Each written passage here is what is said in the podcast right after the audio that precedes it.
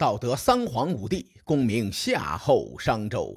英雄五霸闹春秋，顷刻兴亡过手。青史几行名姓，北邙无数荒丘。前人种地，后人收，说甚龙争虎斗？上上一期节目啊，咱们说到公元前六百零六年，楚庄王问鼎中原未果，顺便呢带着军队把郑国给打了。同年的冬天。郑国的国君郑穆公同志去世。过了一年，也就是在公元前六百零五年，楚国又发生了一次叛乱。这次叛乱的主人公呢，依然是来自楚国的若敖氏一族，他便是当年率领楚军北上救援郑国的窦交。若敖氏家族把持朝政多年。他们的族人对楚王下死手的也不止一两次了，楚穆王就有被若敖氏刺杀的经历，对吧？楚庄王刚刚继位的时候也被窦克挟持过，哎，所以说呢，楚庄王身为春秋五霸之一，这小伙子能力是很强的。他继位之后呢，马上扶持了韦甲来制衡若敖氏。韦甲的父亲叫韦履臣，以前咱们说过，他就曾经对抗过若敖氏，当然也就一年多的时间啊。之后呢，这个韦履臣就郁郁而终了。等到韦甲长大之后，他成为对抗若敖氏的中坚力量。史书上记载说，韦甲依靠楚庄王的支持，多次诽谤若敖氏家族。并且还进了谗言，害死了若敖氏的斗班。我觉得这件事啊，难以考证。咱们从形式上分析，韦甲最多算一个枪手，持枪的人十有八九还是楚庄王。所以呢，窦娇对楚庄王的积怨是非常深的。而窦娇这个人呢，也实在不招人喜欢。《左传》。在宣公四年，记录了一件事情，我跟各位说说啊。斗椒同志是楚国司马子良的儿子，这个子良呢，又是斗谷乌图的亲弟弟，想起来了吧？话说当年斗椒出生的时候，这个斗谷乌图啊，还是若敖氏的族长，他就非常不喜欢斗椒，是怎么看怎么不舒服，于是呢，就当众说说。一定要杀了这个人，因为这个孩子呀，有雄虎的外形，豺狼的声音。俗话说“狼子野心”呐，这孩子是一条养不熟的狼，绝对不能留，否则日后若敖氏将会因他而亡。哎，“狼子野心”这个成语便出自这里。斗娇的亲生父亲子良，他肯定不同意啊。话说虎毒不食子啊，总不能因为哥哥的一句话啊，不喜欢儿子就把自己的亲儿子给宰了吧？斗谷乌图一看劝不动这个弟弟，就把斗椒视为隐患，这颗心呢也一直在悬着，即便是他在临死之前都没放下。话说斗谷乌图去世前呢，就把族人聚集到了自己的身边，就开始立遗嘱。说：“如果将来有一天呐，窦交执政了，你们要迅速离开楚国。我不想在我死了之后，每年忌日的时候，连个烧纸的人都没有。”楚庄王继位不久，令尹成家就走了，窦谷乌图的儿子窦班做了令尹，窦交呢做了司马了。韦甲当时是个公正，哎，史料记载说他诬陷窦班。并且将窦班给杀了。随后呢，窦交就坐上了令尹之位，韦甲就接任了司马的位置。从此，这两个人之间呢，斗的是越来越凶了。时间来到了公元前六百零五年，窦交终于按耐不住自己的愤恨，起兵造反。他领着若敖六族，将韦甲关起来，就给弄死了。随后。若敖六族呢驻扎在征野，啊，就准备攻打这个楚庄王。楚庄王的第一反应是求和，他开出条件，说将楚文王、楚武王、楚穆王这三王的后代送给若敖氏做人质。斗椒没有接受楚庄王的条件，他准备和楚庄王死磕到底。无奈之下，楚庄王只能集结军队准备平乱。这一年秋天的七月初九，楚庄王和若敖氏。在皋虎作战。关于皋虎这个地方啊，有很多说法，至今也是难以考证。一说呢是在湖北的枝江县附近，另一说呢是在襄阳以西的地方。话说斗椒这个人武力值还是不错的。两军对阵的时候，他张弓搭箭，射向楚庄王。第一箭飞越车辕，穿过战鼓的骨架，定在了战鼓的铜筝上。咱们经常说鸣金收兵，哎，鸣金是一种打击乐器，这个铜筝的作用呢，跟这个差不多。紧接着啊，斗椒又射出了第二箭，这一箭也飞过了车辕，穿透了楚庄王战车的车顶。虽说这两支箭准头差了点但是他势如破竹啊，劲儿大呀，射的楚军有点胆怯了都。于是呢。楚军上下军心涣散，连连后退。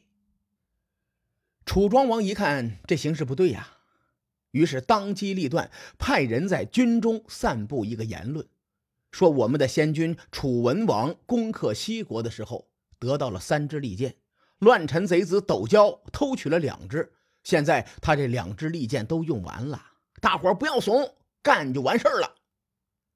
《左传》在这个地方记录的很真实。叫做王室寻师，哎，考虑到当时的技术手段啊，的确是没有什么大的喇叭广播、战地通信，只能靠吼啊。所以呢，这个王室寻师这个记录就很生动、很形象的被记录了下来。将士们一听，哦，叛军的利剑用完了，那我还怕个毛啊！恰逢此时，楚庄王号令击鼓，全军出战。楚军将士们那是士气如虹，直接就把若敖六族给灭了。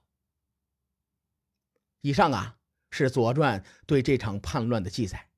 著名的学者冯梦龙在《东周列国志》中也写了一个与这场叛乱相关的事情。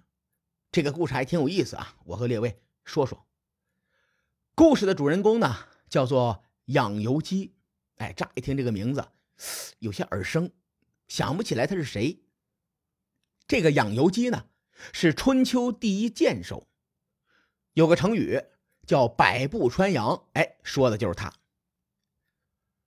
话说令尹斗椒造反的时候，满朝文武震惊，因为斗椒啊，他是著名的神箭手，在楚国非常有名，能文能武。而且呢，他的手下若敖氏又是卧虎藏龙，实力不容小觑。为此，楚庄王特意张榜招贤呐，说如果有人能够战胜窦骁，就封他做令尹。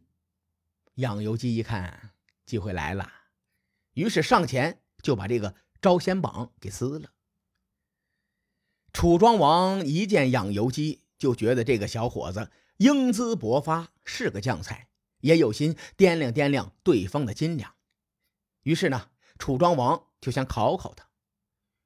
楚庄王先让他射一只蜻蜓，而且还不能把蜻蜓给射死。养由基闻言呐，张弓搭箭，一箭就射掉了蜻蜓的翅膀，蜻蜓依然还活着。楚王就高兴坏了。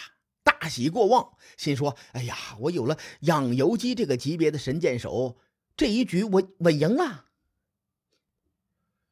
斗椒作乱的时候呢，中了埋伏，来时候渡河的清水桥被人偷偷的给拆了，断了他的后路。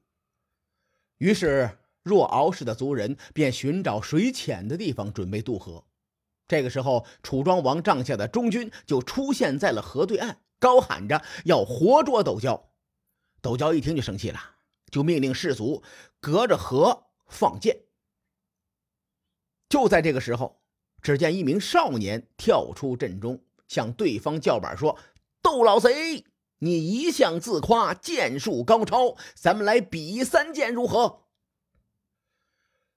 窦娇身为楚国的令尹，位高权重，不认识养由基，于是呢，当即问道：“来者何人呐？”那少年说：“我是楚王帐下小将养由基。”窦娇依然很狂妄，他大声说：“你想和我比试，也不是不可以。你先让我射你三箭。”话音刚落，斗椒搭弓射箭，射出了第一箭。眼瞅着这个箭都到眼前了，养由基用弓轻轻的一拨，这个飞箭便改变了方向，落到了水中。说时迟，那时快呀！斗椒的第二箭也直奔着养由基的面门，养由基俯下身子蹲了下来，又将箭躲了过去。斗椒抗议了，说：“你说的不许闪躲，你怎么还蹲下呢？”养由基就轻轻的一笑，说：“好，这一次我不躲，若你射不中，就轮到我了。”斗椒两箭射空，心里呢不免发虚呀。他咬紧牙关，用尽浑身解数，射出了第三箭。这一次，养由基不躲不闪。他瞧这个箭飞到他跟前的时候，突然张开了嘴，用牙齿把箭头给咬住了。这个时候，养由基反手抽出一支箭，虚张声势，拉满弓弦，口头喝道：“令尹看剑！”斗椒听到箭弦的声音，当即就躲闪。哪知道养由基这一箭呐，根本就没有射出去。他瞧见斗椒躲闪，就调侃道：“你不是说不能躲闪吗？怎么还躲呀？”斗椒也是一个嘴炮啊，他就回答说：“如果你怕别人闪躲，说明你的水平也高不到哪儿去。你看，较劲儿吧。”养由基再次拉满弓箭，斗椒见状，又是上蹿下跳的躲闪。结果发现对方啊，还是没有把箭射出来。斗椒刚刚松了一口气，还没反应过来，养由基就放出了那一箭，直奔斗椒的面门。斗椒躲闪不及，当场被射穿了脑袋，栽倒在地，一命呜呼。叛军将士看见带头大哥的脑袋被人穿了汤葫芦，一时间群龙无首，阵脚大乱。楚军呢，也趁机进攻，将叛军斩尽杀绝。这个典故啊，叫做“三箭平乱”。养由基也从此扬名楚国，楚人称之为“养一剑”。以上这个故事啊，出自《东周列国志》，哎，我觉得挺有意思的，就和大伙拿出来分享分享。公元前七百零六年，窦伯比第一次出现在史书当中。一直到公元前六百零五年的这场叛乱，若敖氏一族经历了百年的兴衰，最终泯灭在历史的长流中。斗谷乌图的孙子克黄在此之前呢，正在出使齐国。他归来的途中，路过宋国的时候，就听到家族叛乱的消息。他身边的小弟呀，就劝他说：“大哥，算了，咱别回去了。”克皇说：“我奉命出使齐国，怎能不回国复命呢？”于是不顾周围人的反对，还是回楚国交差去了。交差结束之后，克皇去投案自首，请求拘禁。可是斗谷乌图毕竟是楚国的大功臣呐，若没有斗谷乌图毁家纾难，楚国说不定早就亡国了。所以呢？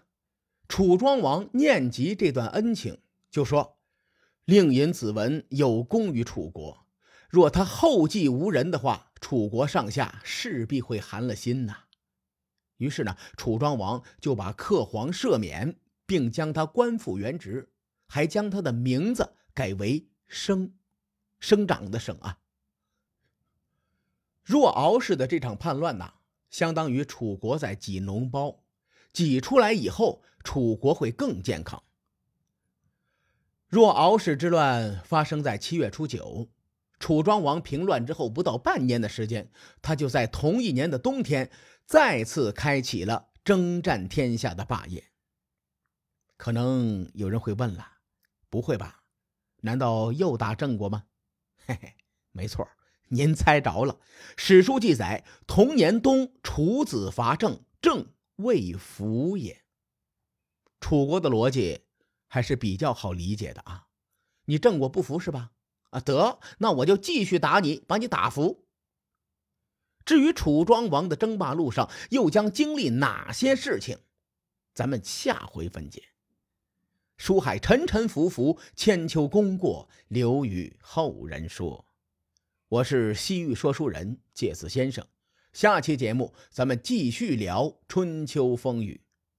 更多精彩内容，请搜索关注微信公众号“伯乐灯”，与更多听友交流互动。博乐登还将定期为粉丝发放福利。愿我们的存在让您对明天更有期许。后会有期。